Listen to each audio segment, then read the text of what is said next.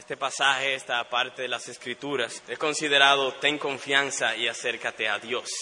Hermanos, vamos a, si quieren buscar en sus Biblias, pero lo vamos a tener también aquí en la pantalla, a Hebreos capítulo 10, versículo 19 al 25. Y lo que vamos a ver en esta noche es tres requisitos para tener una relación íntima con Dios. Tres requisitos para tener una relación íntima con Dios que le he titulado Ten confianza, acércate a Dios. Y vamos a leer el pasaje y luego vamos a, a orar. Dice así en Hebreos 10, 19 al 25. Así que, hermanos, teniendo libertad para entrar en el lugar santísimo por la sangre de Jesucristo, por el camino nuevo y vivo que Él nos abrió a través del velo, esto es, de su carne, y teniendo un gran sacerdote sobre la casa de Dios, acerquémonos con corazón sincero, en plena certidumbre de fe, purificados los corazones de mala conciencia y lavados los cuerpos con agua pura. Mantengamos firme, sin fluctuar, la profesión de nuestra esperanza, porque fiel es el que prometió. Y considerémonos unos a otros para estimularnos al amor y a las buenas obras, no dejando de congregarnos como algunos tienen por costumbre, sino exhortándonos y tanto más cuando veis que aquel día se acerca. Oremos. Señor, nos acercamos a ti en el nombre precioso de Jesucristo, nuestro Rey. Y nos acercamos confiados en tu fidelidad, en que tú has prometido no apartarte de hacernos el bien. Nuestro deseo es, nuestra oración, que en esta noche seas tú que hables y que abras los corazones, que tú nos bendigas, que nos hable no solo en palabras, sino en poder de lo alto, y que tú nos concedas que estas palabras nos sirvan para tener una relación y una comunión más íntima contigo, con el Espíritu Santo y con nuestro Señor Jesucristo. Amén. Bien, tengo el pasaje en pantalla, pero reconozco de que quizás a los que están allá atrás la letra quizás no sea grande suficiente para que todos lo lean. Así que estamos en, Hebreos capítulo 10, versículos 19 al 25. Permítame hablar un poquito solamente con relación al contexto de, este párrafo, porque vamos a ver mucho del contexto del libro al desglosar este pasaje. La meta del escritor en cuanto a esta carta es que sus lectores miren a la gloria de la cruz, a esa cruz, a Jesucristo glorioso, para ser motivados a mantenerse firmes en la fe hasta el fin por medio de una relación íntima con Dios y con sus hermanos. Hebreos 10, 19 al 25 es, si no el párrafo central de la carta, uno de los párrafos más importantes de la carta. Resume todos los primeros 10 capítulos y luego nos da tres declaraciones claves. Entonces el bosquejo, o la manera como, vamos a estudiar este pasaje, es con el bosquejo que está frente a ustedes. Primero, vamos a tratar de responder a la pregunta, ¿qué es acercarse a Dios? Segundo, vamos a ver dos argumentos de por qué nosotros los creyentes podemos confiar y acercarnos a Dios. Y tercero, vamos a ver esos tres requisitos para tener una íntima y buena comunión o relación con Dios. Así que empecemos con el primero. hacemos la pregunta, ¿qué es acercarse a Dios? Y lo que vamos a hacer es que vamos a ver un poco de esta terminología en el Viejo Testamento y luego vamos a ver esta terminología en cuanto a Hebreos y de manera resumida. En cuanto al Viejo Testamento, ¿qué es acercarse a Dios? Esta frase o esta palabra viene de un acto muy usado en el Viejo Testamento con una connotación externa. Permítame explicar, es decir, los israelitas, guiados por Moisés, por ejemplo, se acercaron a Dios yendo al monte Sinaí, donde se dieron los diez mandamientos. También el pueblo de Israel se acercaba a Dios a través de los sacerdotes, iban a un lugar, al tabernáculo de reunión, y ahí continuamente, cada día, tenían comunión con Dios. Y había una manera especial que era una vez al año para hacer expiación por el pecado de todo el pueblo. Pero el punto es que esta terminología se usaba para referirse a un lugar físico, un lugar físico donde Dios se relacionaba con su pueblo. Vemos también en el Viejo Testamento de que en cuanto a esta terminología, Abraham se acercó a Dios para interceder por su sobrino Lot ante la destrucción de Sodoma, en Génesis 18, 23. También dice en Génesis 27, 20 que Isaac como padre se acercó y le acarició la piel a Jacob para identificarlo y bendecirle. También en Éxodo 19:15 esta misma terminología se usa en cuanto a la relación sexual en el matrimonio. Y en Levíticos 9:6 resume lo que encontramos miles de veces o cientos de veces en el libro de Levíticos, que es usado constantemente en cuanto a la intercesión sacerdotal. Pero vemos de que esta palabra de acercarse a Dios en cuanto a cómo se usa en el Viejo Testamento es bien amplia, nos da una clara ilustración y nos da también una descripción. Ahora, en cuanto a Hebreos, en Hebreos se usa para enfatizar a sus recipientes, y a los que a quienes se dirige la carta, de que la verdadera adoración a Dios no puede ser solo externa, sino que la verdadera adoración a Dios es sobre todo interna. Y además que para ser interna debe ser personal, voluntaria, sincera y con confianza. Es sinónimo de adorar a Dios es la adoración que Él, Dios, valora. Es una manera de expresar una adoración personal que no solo es externa, sino sobre todo interna, en lo íntimo del corazón. Acercarse a Dios es tener comunión con Él, una comunión íntima y personal. Es una relación donde hay confianza y sinceridad. Es una cercanía tierna, donde somos recibidos por Dios en su presencia con agrado y con placer. Es una relación sin hipocresía, ni mentiras, sin pecado, sin miedo y sin temor. Sobre todo es una terminología espiritual, porque Dios es espíritu y los que se acercan a Dios lo deben hacer en espíritu. Juan 4, 24 y Hebreos 10, 1 y 2. Bien, entonces, hemos tratado de dar una respuesta breve a lo que es acercarse a Dios. Y espero de que, aunque sea breve, sí sea clara.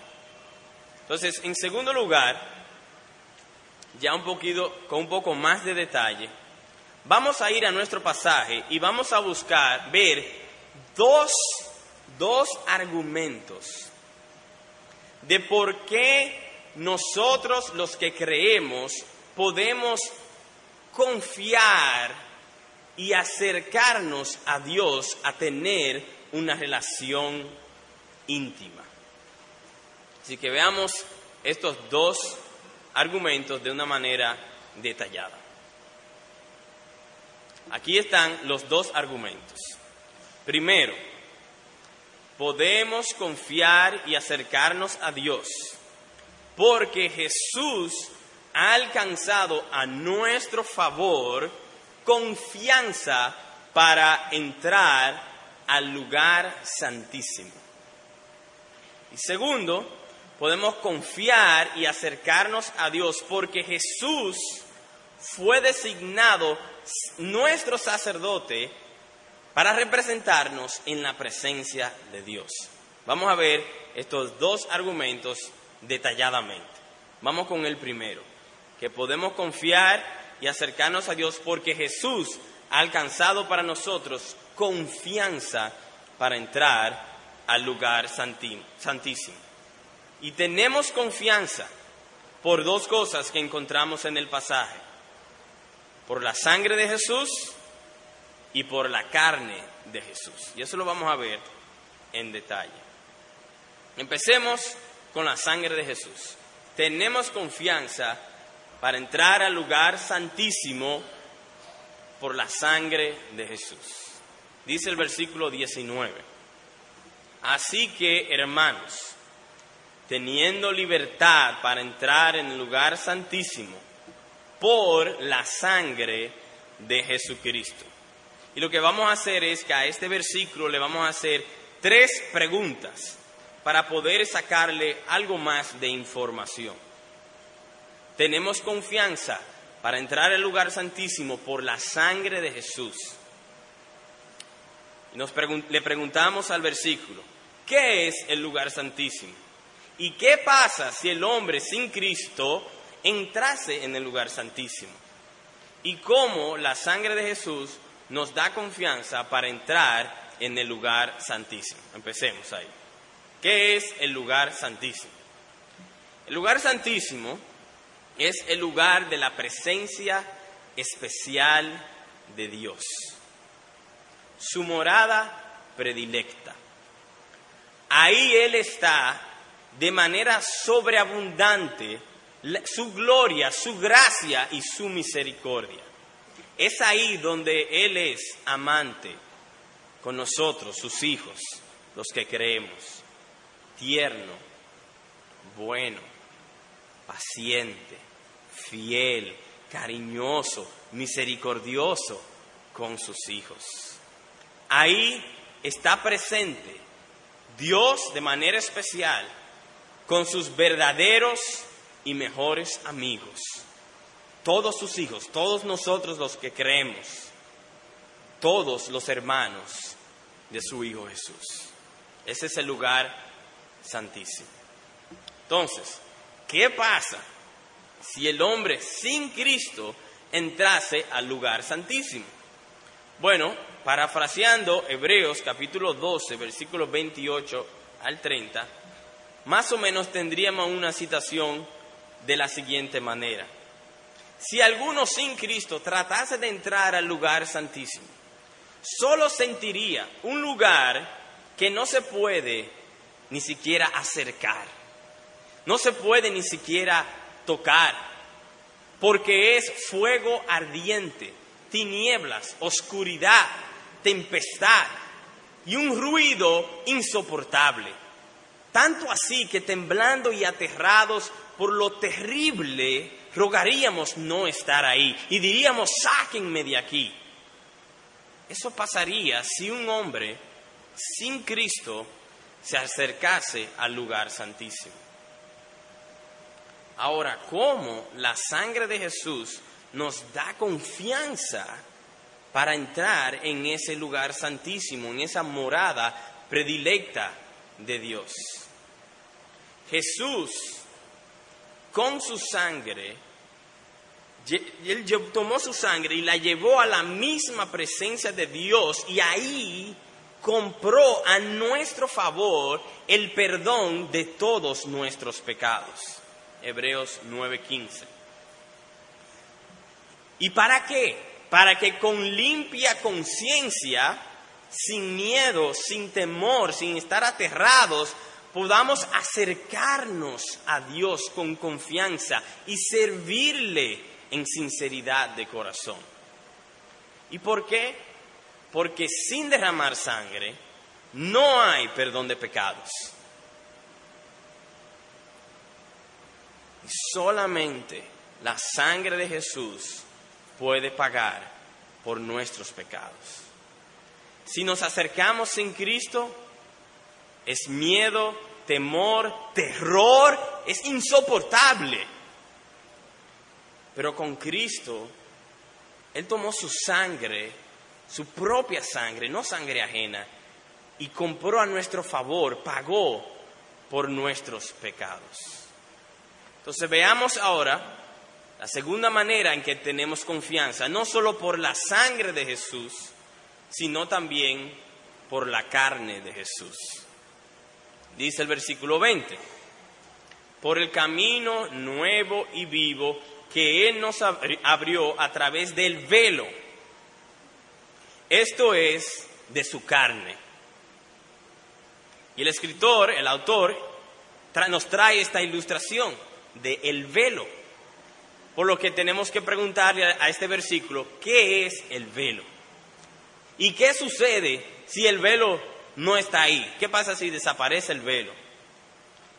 ¿Cuál es el resultado del velo perfecto? La carne de Jesús. Veamos esas tres preguntas que le vamos a hacer a ese versículo para sacar un poco más de información. Traté de poner ahí una imagen de lo que era el tabernáculo sin el techo del tabernáculo. Yo no sé si se puede ver bien, pero la idea es que de abajo hacia arriba está el atrio o el patio, luego entras por la puerta, está el lugar santo, y después está el velo, y detrás del velo el lugar santísimo. Espero que eso ayude. Ok, entonces, ¿qué es el velo? El velo, si vamos a Éxodo 26, 31 y en Hebreos 9, vamos a encontrar que el velo era, en cierto sentido, algo simple, porque era solo una cortina. Era una cortina azul, morada y roja, roja que separaba en el tabernáculo dos habitaciones. Vimos que primero cuando entrabas al tabernáculo estaba el lugar santo. En el lugar santo los sacerdotes entraban continuamente para oficiar en el culto. Luego estaba el velo y detrás del velo el lugar santísimo. Y en el lugar santísimo estaba la presencia especial de Dios, su gloria y el propiciatorio se entraba, es decir, los sacerdotes, el sumo sacerdote, el que Dios escogía, entraba para ofrecer por los pecados del pueblo una sola vez al año. Y todos los años lo hacía, todos los años lo hacía. Pero si se le ocurría al sumo sacerdote entrar en cualquier otro momento, el resultado era la muerte. Entonces el velo era una cortina azul morada y roja que separaba estas dos habitaciones. ¿Qué sucede si no hay velo? Bueno, Dios no resiste en su presencia el pecado. Adán le dijo en Génesis 2.17, el día que de él comas o el día que, de, que tú peques, ciertamente morirás. Romanos 6.23 dice, Dios a todos los hombres que la paga del pecado es muerte. Si un hombre peca, por estar en la presencia de Dios, Él tiene que morir porque Dios es santo. Y en Romanos 6, 16 dice que siendo nosotros pecadores, no somos más que esclavos de la muerte, ya que todos somos pecadores y todos por ser pecadores vamos a morir, entonces somos esclavos porque obedecemos continuamente a eso. Y podemos decir también que en Juan 8:44 sabemos que el diablo le encanta acusar a los hombres, porque como él es homicida y esa es su naturaleza, y él sabe que si un pecador entra a la presencia de Dios, muere, entonces él continuamente está tratando de acusar a los hombres de pecado para que Dios los mate. Bien, tercera pregunta. El velo perfecto es la carne de Jesús. ¿Por qué el velo perfecto nos da confianza para entrar en el lugar santísimo?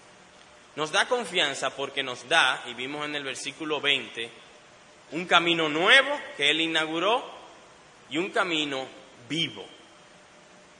Un camino nuevo porque el viejo camino, es decir, lo que hacían los sacerdotes, tenían que todos los años llevar un sacrificio por los pecados y volvían todos los años y lo hacían con la sangre de toros y macho cabrío. Eso no perdonaba el pecado. Entonces era necesario un camino nuevo porque el viejo no daba los resultados que necesitamos para estar en comunión con Dios, para adorar a Dios libremente. Entonces Jesús con su carne nos inauguró un camino nuevo. Pero además nos inauguró un camino vivo. Vivo porque en su carne, mediante su muerte, nos libró de la muerte, anulando el poder de aquel que tenía el poder de la muerte, es decir, el diablo. Por los pecados de los hombres, el diablo tenía el poder de la muerte, pero Jesús en la cruz, cuando Él murió, y venció y murió una vez y para siempre a favor de todos los que creen. Ha vencido sobre la muerte. Y nosotros los que creemos nunca veremos la muerte. Y el día cuando este cuerpo se esté desgastando y esté llegando a la hora cero, inmediatamente este cuerpo deje de respirar, estaremos vivos en la presencia especial de Dios. Bien, entonces, lo que hicimos, tenemos una pregunta de que teníamos, eh, eh, estamos en el punto 2, estamos viendo dos argumentos de por qué debemos, podemos acercarnos a Dios en intimidad. El primero era de que Jesús con su sangre y con su carne el alcanzado a nuestro favor el entrar confiadamente a la presencia de Dios. Ahora, el segundo argumento es de que Jesús es nuestro gran sacerdote. Y como Él es nuestro gran sacerdote, podemos con confianza, libremente, acercarnos a Dios a tener una relación, una comunión íntima y personal con Él. Dice el versículo 21 y teniendo un gran sacerdote sobre la casa de Dios. En este versículo 21 lo que vemos es cuatro cosas. Primero, el asunto del sacerdote. Segundo, que habían, hay, o habían dos grandes problemas. La solución que trajo Jesús y que el autor aquí hace un énfasis sobre un lugar específico cuando dice la casa de Dios. Entonces vamos a ver estas cuatro cosas con relación a este argumento. Un sacerdote, Jesús nuestro sacerdote, ¿qué es un sacerdote? Un sacerdote tiene que ser un hombre, debe ser elegido y constituido a favor o de parte de un grupo de otros hombres o un pueblo, para representar a ese grupo de hombres ante la presencia de Dios en cuanto a las cosas espirituales. Tal hombre debía de ser designado por Dios para ser válido su sacerdocio. Entonces Jesús es nuestro sacerdote. Ahora, los dos grandes problemas. Antes que Jesús viniera hacia la tierra, los sacerdotes tenían dos grandes problemas. Primero, el sumo sacerdote tenía un problema en cuanto a él mismo, porque el sumo sacerdote era pecador. Y no podía representar simplemente a otros pecadores de manera perfecta. Y segundo, en cuanto al sacrificio, un sacerdote lo que hacía era llevar la sangre de toros y de machos cabríos. Y la sangre de animales no pueden quitar el pecado. Pero Jesús, pero en Jesús ya no hay esos dos problemas, sino que lo que encontramos es una solución. Nuestro gran sacerdote es Jesús. Y Él tiene acceso perfecto, ilimitado, por cuanto Él es el Hijo de Dios. Él es Dios y Él es hombre. Y Dios Padre hizo un juramento y ordenó a Jesús como nuestro sacerdote para representarnos a nosotros los que creemos en la presencia especial de Dios. Nosotros los que creemos podemos tener confianza para entrar en la presencia de Dios, porque nuestro sacerdote es Jesús, el Hijo de Dios. Y el autor hace un énfasis en cuanto al lugar. Y dice que Jesús es nuestro sacerdote sobre la casa de Dios. ¿Qué es la casa de Dios? La casa de Dios es la congregación de todos los que tienen sus nombres inscritos en los cielos en su presencia. En la casa de Dios están todos los participantes del llamamiento celestial, nosotros, los que creemos, toda la iglesia, el pueblo de Dios, los hijos de Dios y los hermanos de Jesús. Y la casa es un término ideal, porque la casa, más que ser un edificio con paredes, ventanas y techos, es donde sus dueños duermen, comen, jueguen, juegan, viven y están entre amigos y familias. Si la familia se muda de lugar, la casa se muda de lugar. Entonces, en ese sentido es un término ideal. Entonces, miren aquí cómo esto nos da confianza. En el viejo régimen, en el viejo testamento, el pueblo de Dios era guiado por un hombre que era un siervo, Moisés, y él los guiaba a la casa de Dios. Pero ahora, en Cristo Jesús, nosotros somos llevados a la casa por el Hijo. Imagínense, si ustedes van a la casa del presidente y van a entrar a la habitación principal del presidente para ir al closet del presidente y cepillarse los dientes en el lavamano del presidente y usar el inodoro y bañarse, ¿cómo ustedes se sentirían si el que los, lo está guiando es el que baña el perro? Y se aparece el presidente eh, fue él que me trajo. Y él decir, bueno, pero ¿quién es él? Y nos saca a todos. Pero si es el hijo del presidente, entramos con confianza. Entonces esta es la idea que el autor quiere que nosotros veamos.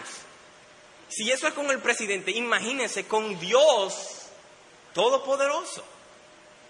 Tenemos confianza para entrar en la presencia especial de Dios, el lugar santísimo, porque andamos con el Hijo de Dios. Entonces, esos son los dos argumentos. Vimos, respondimos a la pregunta, ¿qué es acercarse a Dios?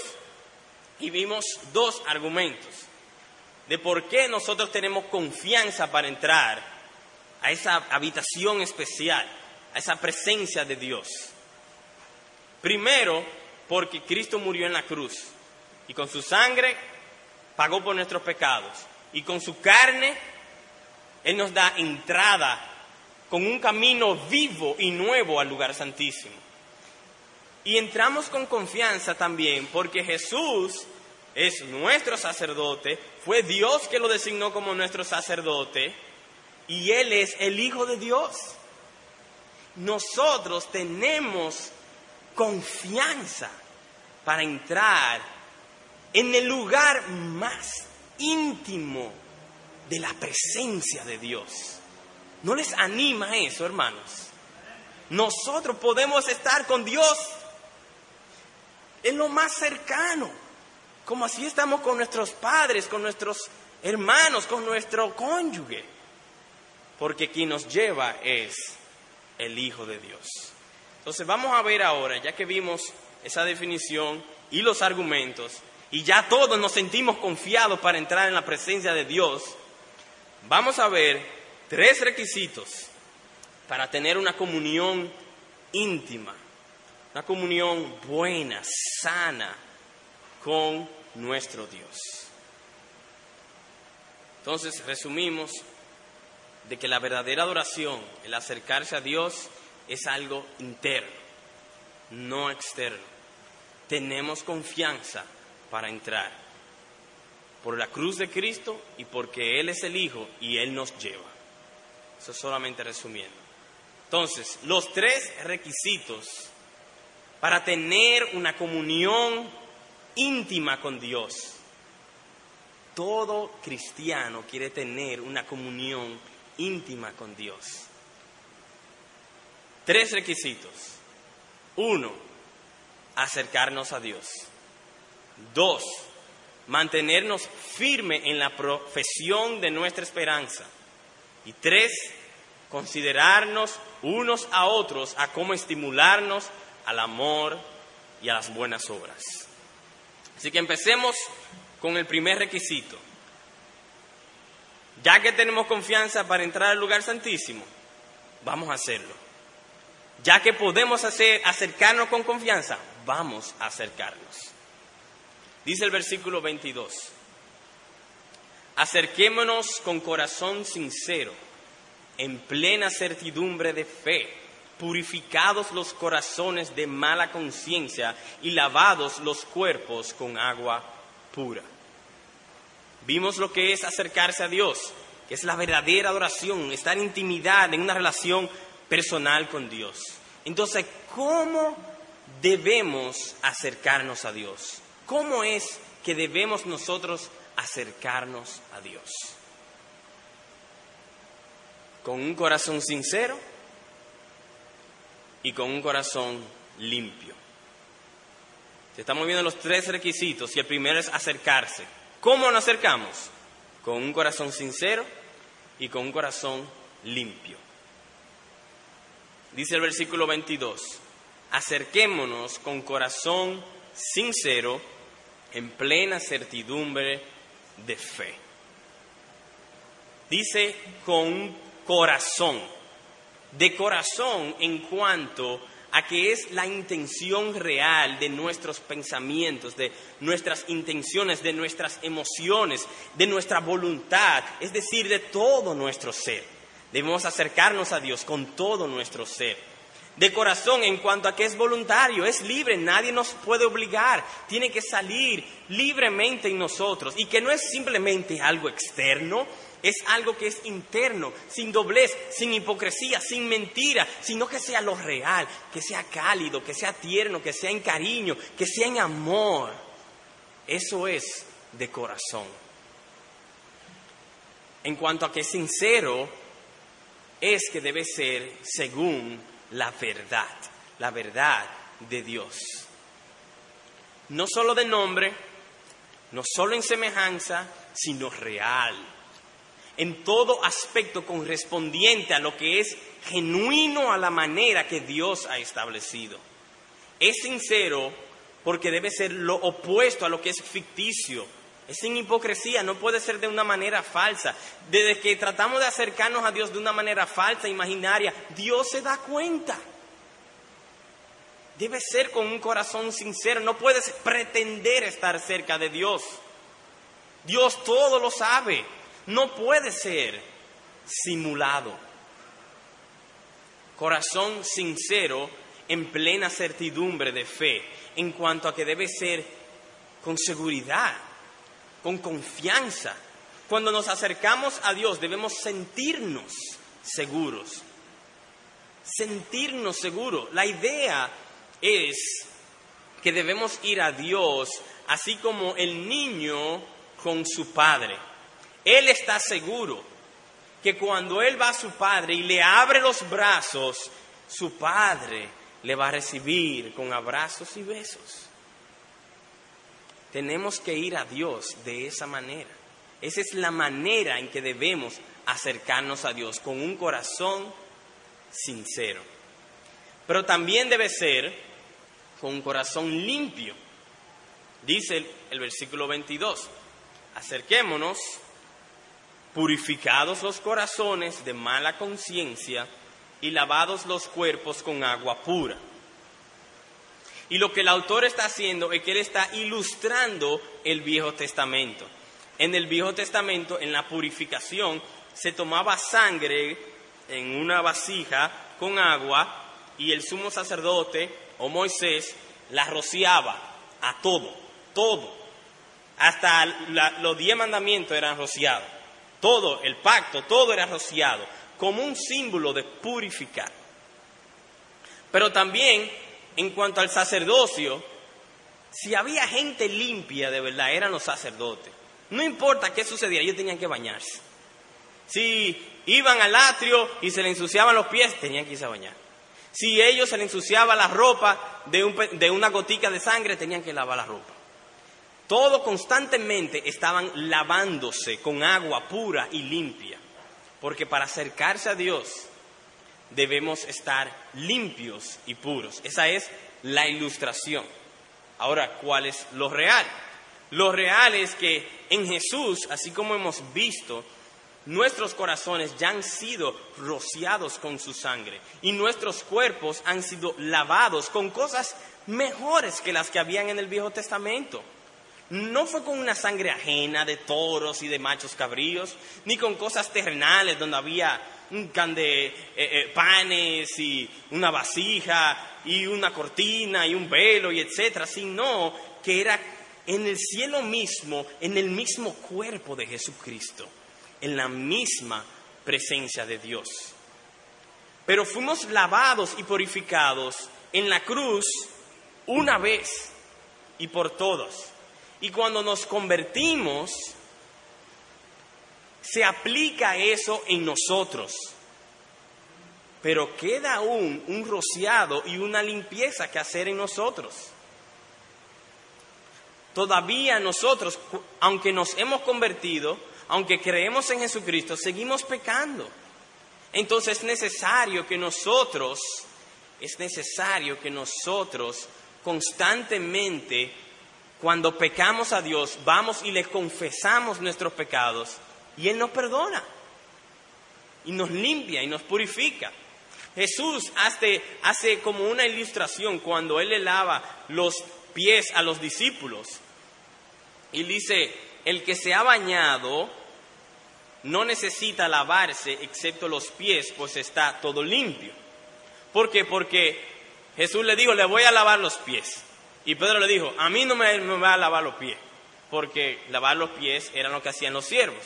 Entonces Jesús le dijo, bueno, si no te lavo los pies, entonces no tiene parte conmigo. Y entonces Pedro dijo, ah, no, pues bañame entero.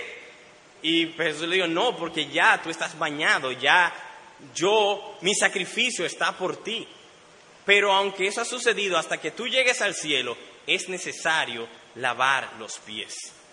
Y también el apóstol Santiago lo dice, dice, acercaos a Dios y Él se acercará a vosotros.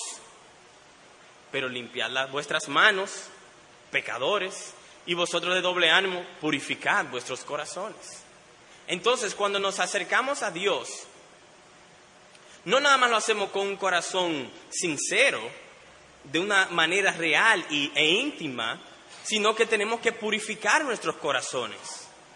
Cuando nos acercamos a Dios tenemos que recordarnos que nosotros somos pecadores. Dice la Biblia que Dios justifica al impío. Nosotros éramos impíos, hemos creído, pero seguimos siendo pecadores hasta el día en que estemos de una manera perfecta con Jesucristo en el cielo. Y es necesario nosotros seguir continuamente lavando y limpiando nuestros corazones. Entonces, con un corazón sincero, un corazón lleno de fe, en la verdad, con sinceridad, seguros y confiados. Y con un corazón limpio. Si en algo hemos pecado, debemos confesarlo a Dios, que Él es fiel y justo para perdonar y limpiar nuestras conciencias. Ese es el primer requisito. Cuando te acercas, debe hacer esto. Ahora, también el segundo requisito es que debemos mantenernos firmes. Dice el versículo 23. Mantengamos firme, sin fluctuar, la profesión de nuestra esperanza, porque fiel es el que prometió. Y le vamos a hacer dos preguntas a este versículo. ¿Qué es mantenerse firme? ¿Y cómo mantenerse firme? ¿Qué es? ¿Qué es mantener firme la profesión de nuestra esperanza? Nosotros los que hemos creído, lo que confiamos en la esperanza de estar un día con Jesucristo, en la presencia especial de Dios, debemos guardar nuestra fe, guardar nuestras convicciones con seguridad y retener firme la esperanza de que nosotros somos de Cristo y que Cristo es real. Porque los que son verdaderos cristianos son solo aquellos que perseveran hasta el fin. ¿Se acuerdan de la parábola del sembrador? Que algunos escuchan, la reciben con gozo, pero con el tiempo se van. Los verdaderos cristianos son los que empiezan y llegan hasta el día que están con Jesucristo. La fe verdadera se mantiene firme hasta el fin, aún en medio de los problemas, de la persecución y de la aflicción. Entonces el autor está diciendo que para tener una comunión íntima con Dios debemos acercarnos a Dios como vimos, pero eso hay que mantenerlo firme. No puede ser hoy sí y mañana no. ¿Qué diría una esposa donde su esposo le dice yo te amo hoy, pero mañana no? Y el viernes sí, pero el domingo no. Y en el 2009 sí, pero en el 2010 vamos a otra cosa y después en el 2011 volvemos. No se puede. Para crear intimidad tiene que ser continuo. Ahora, ¿cómo nos mantenemos firmes? Firmes sin mirar ni a izquierda ni a derecha, sino confiados, porque dice el versículo que Dios es fiel. No hay que buscar otro camino. Dios es fiel. Con paciencia, porque es una carrera larga.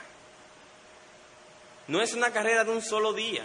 Con fuerza, porque son muchas las variables que nos quieren cambiar de ruta. Somos constantemente bombardeados por el diablo a considerar a Dios como Dios infiel. Dios quiere que nosotros pensemos que Dios no es fiel. Mantente firme, confiado, porque Dios ha jurado, que no tiene que jurar, pero Él ha jurado para nuestro beneficio, que estará con nosotros hasta el fin. Tercer requisito. Vimos que el primer requisito es acercarnos, que el segundo requisito es mantenernos firmes. Y el tercer requisito es considerarnos unos a otros. Dice el versículo 24 y 25. Y considerémonos unos a otros para estimularnos al amor y a las buenas obras, no dejando de congregarnos como algunos tienen por costumbre, sino exhortándonos, y tanto más cuando veis que aquel día se acerca. le hacemos en cuanto a considerarnos unos a otros tres preguntas. ¿Qué es? ¿Qué es considerarse unos a otros? ¿Cómo considerarnos unos a otros? ¿Y por qué esta urgencia de considerarnos unos a otros? Y que veamos la primera pregunta. ¿Qué es considerarnos unos a otros? Porque dice el versículo, y considerémonos unos a otros para estimularnos al amor y las buenas obras. Considerarnos unos a otros es pensar, meditar, analizar y estudiarnos unos a otros. Para saber cómo estimularnos y provocarnos al amor a Dios y al amor entre los hermanos. es relacionarse con los hermanos a una intimidad emocional y espiritual que podamos identificar en ellos las acciones, palabras, pensamientos y gestos que le provocan al hermano y lo motivan para que él se acerque a Dios. Ese es el tercer requisito si queremos tener una relación íntima con Dios. Estudiarnos unos a otros, analizarnos con el propósito de provocar a mi hermano a que mi hermano ame a Dios. Y lo quiero hacer con una ilustración negativa, que a veces las partes negativas ayudan. Cuando digo negativa, quiero decir que esto no es lo que estoy diciendo, pero ayuda. Dice la ilustración negativa. Los amigos íntimos saben qué cosas le molestan a sus amigos más cercanos y le provocan a quillarse. Yo no sé si conocen esa palabra, pero es enojarse, airarse, coger, darse cuerda, lo usan aquí en República Dominicana. Si yo no conozco a alguien en intimidad, yo no voy a saber cómo darle cuerda. Y no es, no es como un reloj, es simplemente decir que yo sé qué cosas, ah, si yo, yo sé que si hago tal cosa, a él le molesta. ¿Ok? Por ejemplo, a algunos le molesta que no bajen la tapa del inodoro. Pero ¿cómo lo puedes saber si no has, sabe, el inodoro? No? Tienen que haber algún tipo de relación para saber que eso le molesta al otro. A algunos le molestan que el otro llegue tarde. A otros le molestan que el otro critique. A otros le molestan las semiverdades. A otros le molestan la burocracia. A otros le molestan la insensibilidad y la indiferencia. O le molesta cuando se aprovechan de su amabilidad. Le molesta cuando hay unos que usan el sarcasmo. Cuando se burlan. Cuando hay ironía. Pero ¿cómo yo voy a saber que a mi amigo le molesta eso si no hay intimidad? Solamente si hay intimidad yo podría identificar las cosas que provocan en él la molestia y el enojo.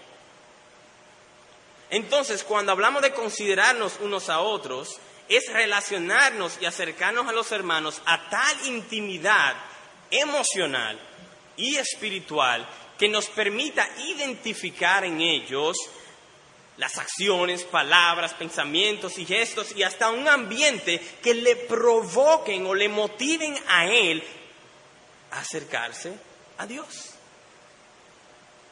Eso es considerarnos unos a otros. Pero ¿cómo? ¿Cómo se hace esto? Dice el pasaje, el versículo 25, juntándonos y exhortándonos. Esa es la manera de cómo nos consideramos unos a otros. Dice, juntándonos, no dejando de congregar, congregarnos como algunos tienen por costumbre.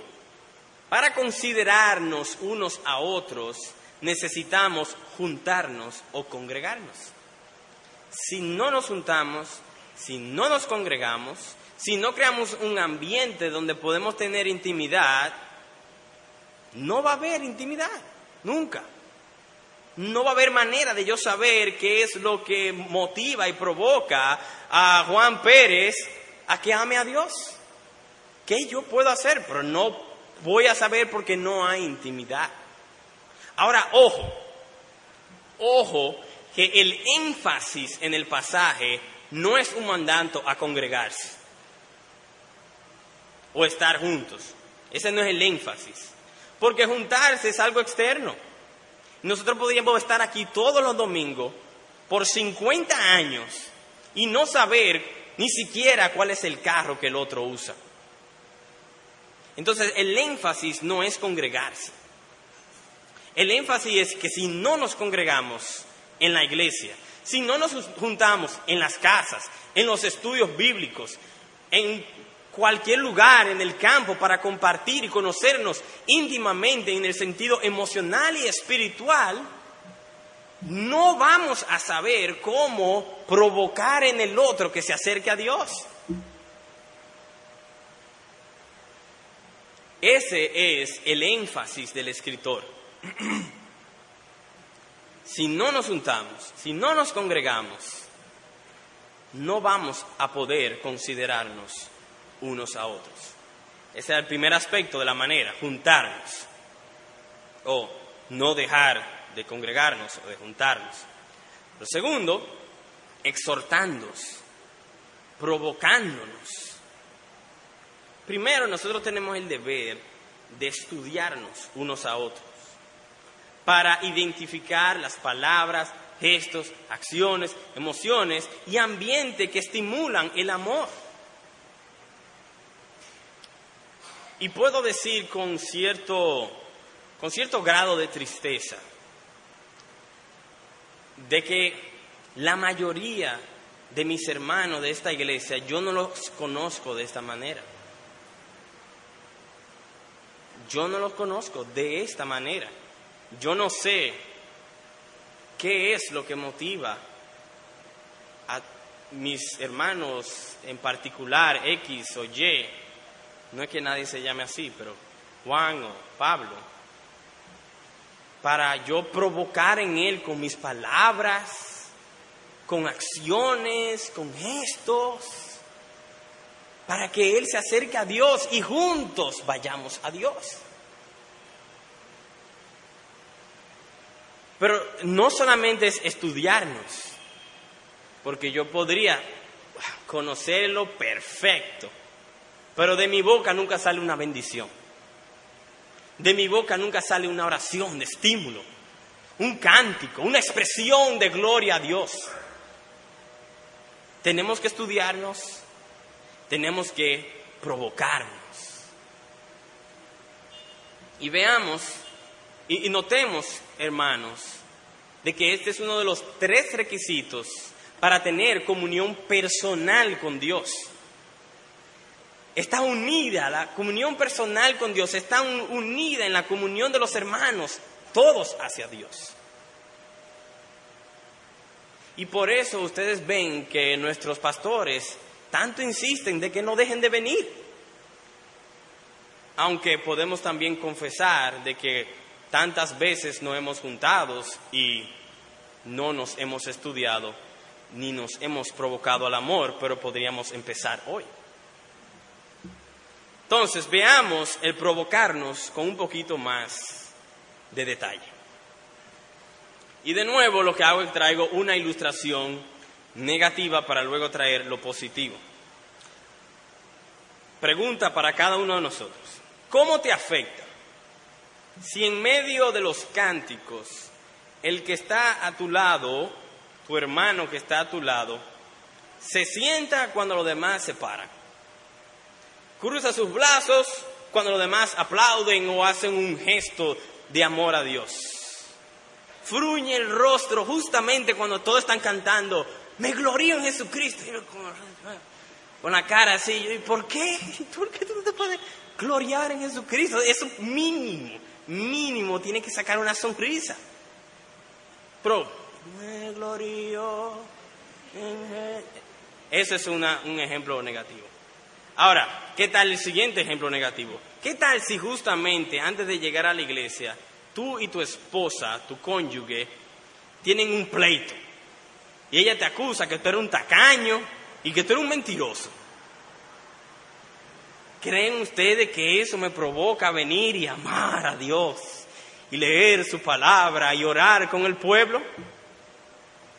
¿Qué tal si justamente luego de oír la palabra de Dios es decir, cuando yo termine en unos minutos, viene un hermano y lo primero que hace es comenzar a criticar la falda de la hermana que estaba en la tercera fila. Y a decirte que las ventas están muy malas, que el negocio, que los impuestos, que el fiscal, que la aduana, que sé yo cuánto. ¿Crees tú que eso va a provocar al hermano a que tenga una comunión más íntima con Dios? Hay momentos para esas cosas, no la de la falda, sino de las ventas. Pero no es, no es ahora, es decir, tenemos, no hemos pasado hora y media en comunión con Dios.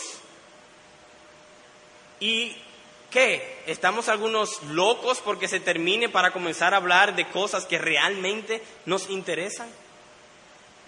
Entonces esa es la ilustración negativa. Ahora, positivamente, ¿qué tal? Si estando juntos lo hacemos en armonía. ¿Qué tal si nos abrazamos? nos besamos con gozo y regocijo y alegría. Si cuando eh, en algún momento nos vemos y vemos a un hermano triste, oramos con él. Y, hermanos, no hay que esperar llegar a la casa, trancarte en el closet para orar por el hermano. Ojalá fuese que todos los domingos hay tantos tanto amor en esta congregación que constantemente hay grupitos de personas orando uno por otro, antes del culto o después del culto. Con una armonía entre lo que cantamos y nuestro lenguaje corporal. Le digo, hermanos, a mí o otro de los hermanos que dirigen a veces los cánticos, los pastores, Estamos aquí arriba y cantamos la maravilla de la gracia de Dios. Y, y hermanos, miembros de la iglesia que uno ve, la maravilla, dice, pero ¿cómo va a ser? Es decir, es la maravilla de Jesucristo, que Él tuvo misericordia de mí. Y, y hay hermanos, bueno, quizás algunos no tienen que levantar las manos no es tan pesado, pero no tienen que levantar las manos. Pero por lo menos sonrían por lo que están cantando. Y de vez en cuando dense un abrazo con el hermano de al lado. Gócense, regocíjense. Y a veces pueden hasta saltar. Hermanos, eh, eh, Jesucristo es tu Salvador. Él es tu redentor. Cuando tú cantas, que vienes al trono de gracia y que el Padre te recibe con abrazos, ¿cómo es posible que tu lenguaje corporal no demuestre lo que tú estás cantando? Y de nuevo, hazlo a tu manera. No tiene que ser que las manos, que brinco, que hazlo a tu manera. Dile tú a Dios, Señor, yo quiero yo expresarte como tú me has creado, pero que sea de con gozo y regocijo. Que no pueda ser que un fanático de las águilas está en el play, ah, un honrón y, se vuelve loco. Pero aquí en la casa de Dios, sobrio así, de las glorias del Calvario, las maravillas de la gracia de Dios. Y que les tres veces santo. Me impresionas, Dios. Y Jesucristo que es mi rey, el príncipe de paz, el alfa y el omega. Nos reímos porque es verdad. Pero hay algo más. Cuando nos consideramos unos a otros, tenemos que expresarnos. A veces, algunos de nosotros nos hemos pasado la semana entera que ni siquiera dormimos. Que nos la pasamos llorando, desesperados. Y venimos a la casa de Dios y viene quizás uno de tus mejores amigos. ¿Cómo estás? Oh, bien perfecto. Pero no, que ¿cómo te sientes? No, yo estoy muy bien de salud. Pero no es eso lo que te estoy preguntando. Dime, exprésame, ¿qué hay en tu corazón? Ay, hermano, estoy pasando por una situación muy difícil. Vamos a orar. Ahí mismo, vamos a orar. Que Dios es fiel y Dios escucha la oración. ¿Qué tal eso? ¿Nos motivaría acercarnos a Dios? Compartir lo que está en el corazón compartir nuestras cargas. ¿Cómo es posible que nosotros podemos compartir nuestros bolsillos cuando diezmamos y ofrendamos, pero nadie aquí sabe que se te murió un familiar? No, hay que adivinarlo. Si la secretaria no se enteró y no se lo informó al resto de la iglesia, nadie lo va a saber. No, hermano, estamos aquí para cargar unos a otros. Y quizás, así como era con Jesús, no todos los hermanos tienen que ser íntimos. Pero con los íntimos tuyos, cuando te juntas, exprésale lo que hay en tu corazón. ¿Qué tal si nosotros expresamos lo que Dios nos dice a través del predicador? Esta mañana un hermano me dijo, me llegó la palabra del pastor Newton, tengo que volver de lo que estoy haciendo y tengo que dejar esas cosas que me están alejando de Dios. ¿Cuál es mi deber en ese momento? Coger a ese hermano y orar con él, que desafortunadamente no hice. ¿Qué tal si dejamos de criticar? Dejamos las quejas, las mentiras, el desprecio, la acepción de personas. Dice la palabra de Dios que todo el que cree, no importa cuán pobre, cuán rico, de qué color sea su piel, si es feo o bonito, él es mi hermano. Y que si yo le maltrato como heredero de la gracia, Dios promete que eso será un estorbo a mis oraciones. Es lo mismo. La comunión con Dios personal mía va a encontrar un estorbo si no hay comunión de hermanos hacia Él.